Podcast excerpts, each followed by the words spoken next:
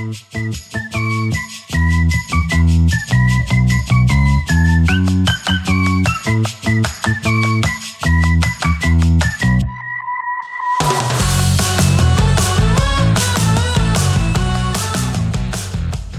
a todos y bienvenidos a un nuevo episodio de Soy yo el cretino por Caras and Faces, un programa donde discutimos temas variados para entretener a nuestro filósofo interior y decidir si las personas tienen razón o si simplemente son unas cretinas.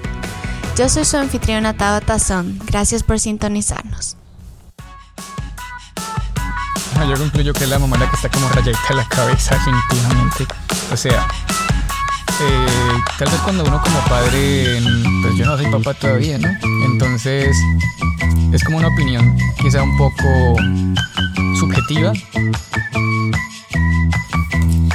Hola. Hola y bienvenidos a este nuevo programa. Soy yo el cretino. En nuestro primer episodio tenemos a un invitado muy especial Alex. Gracias por estar aquí hoy. Muchas gracias, Tabata. Mi nombre es Alex Castro y hoy les vamos a ayudar a orientar a cómo reaccionar sobre diferentes situaciones, específicamente una que tal vez sea muy curiosa para el día de hoy. Así que pues... Pues este programa, como ya van a ir viendo y conociendo poco a poco, y si quieren participar, obviamente pueden hacerlo, siempre pueden contactarme para ser invitados en este programa. Se trata sobre juzgar a las personas, pero son personas que buscan ser juzgadas, son personas que acuden a la comunidad para averiguar si es que las personas están en lo correcto o si es, si es que simplemente son unas cretinas. Entonces, básicamente ellos nos cuentan sus historias y nosotros tenemos que decidir si es que son las cretinas en la situación o si es que no tienen la culpa. Entonces yo voy a leer la primera historia y después vamos a decir nuestras opiniones y ustedes cuando estén escuchando esto o viendo este video también pueden decirnos sus opiniones. Ok, entonces la historia dice así. Soy yo el cretino por decirle a mi mamá que les trate a mis hermanos de la misma manera que a mí. Yo soy una mujer de 22 años tengo dos hermanos y por el bien de esta publicación los llamaré John y Terry. John tiene 18 años y Terry tiene 16. Mi mamá, que tiene 50 años, siempre ha tenido un gusto más fuerte tanto por John como por Terry desde que eran pequeños. Ellos no podían hacer nada mal a los ojos de mi madre. Desde pequeña siempre se me metía en problemas por todo lo que hacían John y Terry. Si es que ellos se lastimaban, era mi culpa. Si hacían algo mal, era mi culpa. Mi mamá siempre me crió como cuidadora. Tenía que básicamente cuidar a mis hermanos pequeños. Yo era quien cocinaba, limpiaba, lavaba y planchaba su ropa. Les compraba las cosas que necesitaban, les ayudaba con sus tareas, etc. Sin embargo, debido a que siempre hago todo por ellos, se han convertido en los seres humanos más inútiles de toda la Tierra. Son casi adultos y todavía no lavan su propia ropa, no ayudan con la cocina, no limpian nada que hayan ensuciado y son solo gusanos en general, dejando sus pañuelos y ropas sucios por todas partes. Anoche fue el colmo para mí cuando John derramó una botella entera de jugo de naranja en el piso y mi mamá me dijo que la limpiara. Inmediatamente comencé a gritarle, diciéndole que había fallado como madre y que en lugar de criar a sus hijos para que hicieran lo suyo en esta casa y enseñarles habilidades básicas para la vida, dejó que todos los demás lo hicieran por ellos y nunca les dijo nada. Inmediatamente ella comenzó a reírse de mí y dijo que estaba loca por pensar que así era la vida y que ella nos crió a todos por igual. Yo le dije que no podía esperar hasta que envejeciera y terminara dependiendo de los dos porque yo no estaré cerca para ayudarla con nada y ella puede ver lo bien que los crió. Me dijo que eso no sucederá porque no quiere que la cuiden cuando sea mayor. Salí corriendo a mi habitación y lloré durante unos buenos 10 minutos antes de hacer la maleta y conducir hasta la casa de mi novio. Cuando le conté lo que pasó, dijo que entendía por qué me siento así, pero que fui bastante dura con mi madre y que debería disculparme por arremeter contra ella de esa manera. Mi amigo también dice que yo soy la cretina y que no debería hablarle así a mi mamá. Desde entonces, ella me ha dejado dos mensajes de voz exigiendo que regrese a la casa. No iré hasta que ella me, hasta que yo me haya calmado y que ella ya no esté tan enfadada. Entonces, ¿soy yo la cretina? ¿Qué opinas tú? Hmm. Bueno, este es el dilema de los típicos hermanos menores que suelen ser los más consentidos, los más, eh, digamos que tienen la atención de los padres porque pues obviamente necesitan quizá un poquito más de, de importancia. Suele ser normal, considero que es normal que quizás los hermanos mayores vayan quedando un poquito de lado por esa misma circunstancia de que cada vez ellos son más independientes, van ganando más responsabilidades y pues eh, muchas veces a la fuerza van desarrollando independencia a comparación de sus hermanos menores. Incluso hace poquito estaba viendo un estudio donde se demostraba que los hermanos mayores suelen tener incluso un coeficiente intelectual más alto, por esa misma independencia, porque incluso sus hermanos menores van a empezar a depender de esa misma persona. Y los hermanos menores, por tener casi todo a la mano, casi que todo el mundo va a tener que complacer lo que quieren cuando son muy a muy temprana edad por esa misma circunstancia. Así que pues de cierta manera se le entiende que actúe de esa manera porque se siente como como no tratada igual, a pesar de que pues son hermanos, tienen los mismos padres y que suena injusto de que ellos reciban un poquito más de atención, un poquito más de beneficios por esa circunstancia. Así que considero que no es una cretina, tal vez la mamá deja un poquito de lado a su hija mayor porque pues sus niños son los últimos que nacieron y siempre han necesitado una atención especial. Usted que tiene hermanos, ¿qué considera en esta circunstancia. Yo creo que todo lo que tú dices es muy cierto, pero también creo que una gran parte del problema en esta historia es los roles de género y el sexismo, porque muchas madres y padres crían a sus hijas de una manera en la que tienen que ser las sirvientas de la casa, sobre todo si es que solo hay hermanos mayores. Y yo conozco a muchas chicas que han crecido así, teniendo que ser las que cocinan su propia comida. Por ejemplo, yo tengo una amiga que ella cuenta su historia de que cuando todos se sentaban a comer, lo que ellos tienen una empleada doméstica, lo que la empleada doméstica hacía de desayuno, ella no le servía a, a mi amiga. Y la mamá le decía, tú tienes que aprender a cocinar también para que puedas tener un esposo en el futuro. Entonces ella tenía que hacerse su propio desayuno y al hermano siempre le servían ella tenía que limpiar todo, responsabilizarse de las cosas de la casa y según la mamá esa era la manera de criarle para que salga adelante y tenga un esposo y pueda servirle a su esposo. Pero eso es algo súper anticuado y sexista y obviamente que es una manera diferente, es una manera injusta de criar a los hijos varones y a las hijas mujeres. Considero que tiene razón en ese sentido pero pues depende, desde si hablamos desde posiciones de, del rango o la cualidad que desarrollar cada persona por su papel de hombre o mujer, yo opino que cada uno decide cuál puede ser su rol. Hay mujeres que se sienten bien con ese tipo de trabajos, con ese tipo de, digamos, de vida, ya sea por la crianza que se le ha dado, ya sea por, por, por, cuestiones de tradición y como hay otras que perfectamente prefieren tener una vida distinta a lo que se ha acostumbrado muchas veces quizás en nuestros países de origen. Ya en países como este, como pues hablando de Estados Unidos, hablando de países europeos, ya cada vez se va cambiando los roles. Ya también la mujer es la que trabaja, ya también la mujer es la que, digamos, aporta algo, eh, mm, digamos, económicamente de valor a la casa. Pero pues incluso en los tiempos actuales se sigue viendo muchas mujeres que prefieren también tener una vida más tranquila, donde la maternidad, donde el cuidado de los hijos tiene cierta relevancia, porque hay que admitir que es un trabajo arduo, un trabajo cansado. Así que pues por lo menos en los movimientos eh, feministas también se incluye mucho de que se le da mucho valor a las mujeres que tienen trabajos pesados o trabajos que normalmente tendrían los, hombres, tipo trabajos de construcción, trabajos de, relacionados con los campos de la ciencia, la física, la política, y le dan mucho valor a ese tipo de trabajos, pero a veces ignoran eh, los trabajos que quizás son típicos de mujeres, como que no les dan el mismo valor, lo que son enfermería, lo que son tal vez profesoras, lo que son amas de casa. Tal vez no se da el valor necesario. Pero en este caso específico de la chica que se siente eh, un poco incómoda por eso, por la cuestión de que su mamá le está dando ciertas eh, perspectivas de vida que debe tener la fuerza. Yo estoy de acuerdo con ella, porque si ella no se siente cómoda con eso, pues ella no debería seguir siendo como eh, lo que considera su mamá correcto. Así que pues es una discusión compleja. Pero desde este punto de vista, yo considero que esta chica, esta mujer, que se mantenga en su posición y que si sus hermanos son unos vagos, pues que que aprendan a las malas, que les vayan soltando como un poco más esa, esa opción de ser más independientes, de que no les laven la ropa, de que no les lleven la comida a la mesa. mira, imagínate, literalmente ella está diciendo su hermano tiene 17 creo y 15 años. Y él, él fue el que regó el jugo y la mamá le dijo a ella que limpie cuando el hermano fue el que hizo el desastre. Eso no tiene sentido, o sea, si fuera el hermano de dos años que no puede limpiar, claro.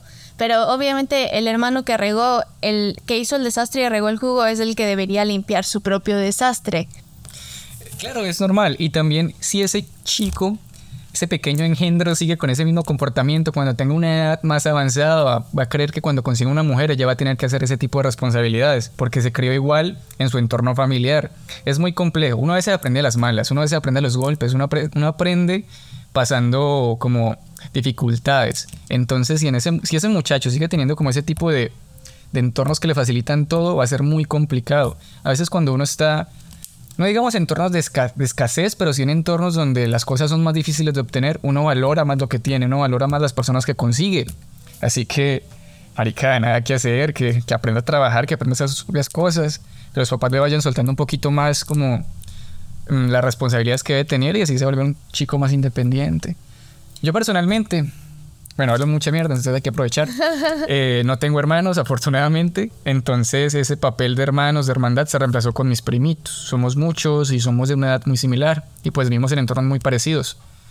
Eh, yo nunca tuve como la oportunidad de tal vez tener como esa, ese ambiente de compartir todo con mis hermanos o, o de cierta, digamos, mmm, ¿cómo lo puedo explicar?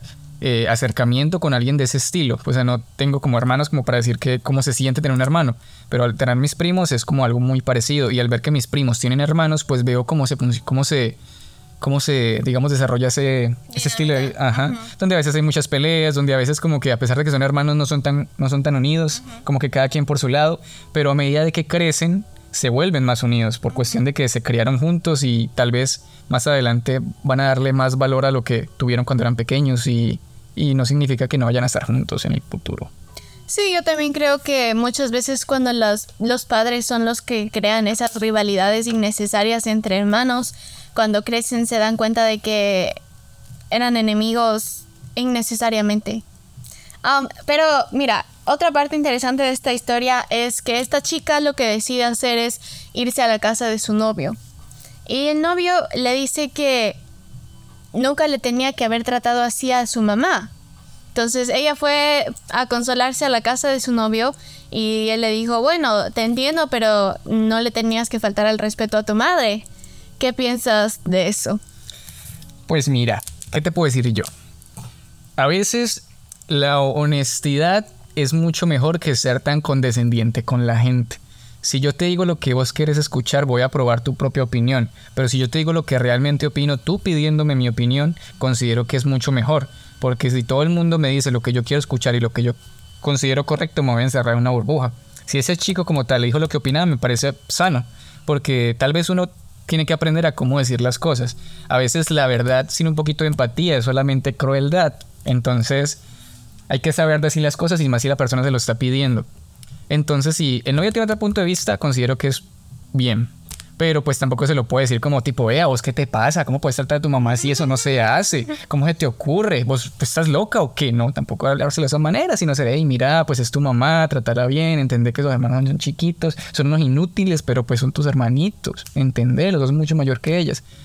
Es un caso curioso, pero en tu caso, vos que sos como más tienes más experiencia porque tenés hermanos. Yo no, gracias al Espíritu Santo, a lo que sea. Eh, pues, ¿cómo fue esa dinámica con tu hermano? Tengo entendido que eres la hermana mayor. Entonces, en tu caso, ¿cómo lo ves? Porque tal vez podemos relacionar un poco con tu vida. A ver, cuéntame. Um, muchas veces yo siento que he sido gran parte de la crianza de mi hermano y que yo he tomado un rol de de madre, por así decirlo. Pero no creo que haya sido porque por la ausencia de mis papás, porque ellos siempre han estado presentes en su crianza.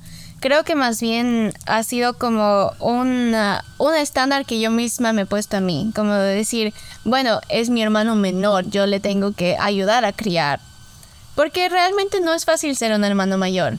Y a veces tus hermanos vienen a ti y te cuentan historias o confían en ti y tú estás como, ah, ya, wow. Y en realidad te estás conteniendo de no de darles una, un sermón y no decirles como que eso es muy peligroso. O tienes que idearte maneras de decir las cosas de una manera que no suenes como un padre para que puedan seguir confiando en ti, pero también obviamente te preocupas por ellos. Y no es para nada fácil ser hermano mayor y tampoco no es fácil ser hermana mayor de un hombre. Porque yo, yo creo que inevitablemente los géneros van a, a, tomar un rol en las relaciones de las dinámicas familiares. Um, pero es bueno tener hermanos. A mí me gusta. No es fácil. no, es, fácil, Pero vale la pena. Es que indirectamente eres como un ejemplo para ellos. A veces lo que vayas a hacer puede tener cierta influencia en su comportamiento. Pero en tu caso específico, como eres chica, eh, eh, tu hermano es hombre y eres mayor que él, tal vez él vaya a tener más confianza contándote ciertas cosas a ti de la vida de él que a sus papás. Sí. Entonces, tal vez como cuando sale con alguna chica, como cuando no sabe cómo reaccionar a frente a situaciones en el ámbito social, quizás usted puede ser como un punto de partida de cómo él debería comportarse. Tal vez consejos, mira, me gusta esta niña, pero no sé qué hacer, me dijo que le gusta a otra persona, pero a mí me encanta, ¿vos qué opinas?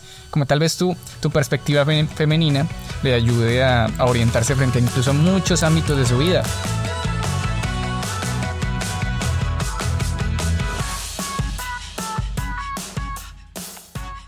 ¿Qué concluyes tú entonces? ¿Que esta chica fue una cretina por cómo reaccionó o que no fue la cretina? Yo concluyo que es la mamá la que está como rayadita en la cabeza, definitivamente. O sea, eh, tal vez cuando uno como padre, pues yo no soy papá todavía, ¿no? Entonces, es como una opinión quizá un poco subjetiva, sin embargo considero que lo más correcto sería que todos sus hermanos, independientemente de su edad, deberían tener un trato similar para que así eh, todos los miembros de esa familia se sientan tratados de forma igual, como se pueden, eh, digamos, sí, cómo se pueden sentir frente a diferentes actitudes de los padres. Y a veces la comunicación es muy importante. Y tener esa comunicación desde tempranas edades facilita que los padres desarrollen mucha más confianza con los hijos. Sí, estoy 100% de acuerdo. Yo creo que esta chica no es la cretina. Tal vez no dijo las cosas de la mejor manera, pero um, quién sabe ya cuántos años ha tenido que aguantar este tipo de tratos tan injustos, la verdad. Y, definitivamente la solución sería que tengan una conversación familiar y que cada uno se responsabilice por sus propias cosas, ya que todos están lo suficientemente grandecitos para encargarse de sí mismos. Entonces, la conclusión es que no es la cretina, no es la cretina. Y la comunicación en las familias es esencial. Ay, güey. Específicamente, si tú tienes un problema, algo que te está molestando, no te lo guardes, no te lo encierres, no te lo, no te lo, digamos, tragues para ti mismo, porque a veces cuando no tenemos con quien expresar todas esas cosas que tenemos adentro que nos están molestando, puede ser incluso peor que, mm, que asimilarlas, que vivirlas por sí mismo. Entonces, si tenés alguien con quien hablar, con quien expresarte, aprovecha, no te dé pena abrirte a la gente. A veces nos cerramos mucho en que vayan a pensar los demás frente a nuestros sentimientos. Y hablando de roles de género, a los hombres quizás eh, les cuesta más decir sus sentimientos, decir qué opinan, decir cómo se sienten, porque pues siempre está ese estereotipo de yo soy el hombre, yo soy el macho, yo no lloro, yo no tengo problemas. Entonces, pues a veces dejar un poquito ese rol de lado ayuda a que no se sienta mejor. Así que, ahí voy. Así que hablar, hablar. Y nosotros siempre estaremos aquí si es que necesitan recursos. Caras and Faces siempre tienen los recursos de terapeutas, de diferentes personas que les van a poder ayudar. Así que también tengan pendiente eso. muchas gracias por acompañarnos, Alex, en este nuestro primer episodio de Soy Yo el Cretino. Muchas gracias a todos los que nos escucharon por sintonizarnos. Si es que tienen alguna historia que quieran compartir para que podamos juzgar si es que ustedes tienen la razón o si es que son los cretinos, pues envíenla a Caras and Faces, cualquier tipo de historia estamos abiertos a recibirla. Y sus comentarios siempre son bienvenidos, no se olviden de compartir. Muchas gracias por sintonizarnos y los veremos la siguiente semana. Muchas gracias y hasta luego.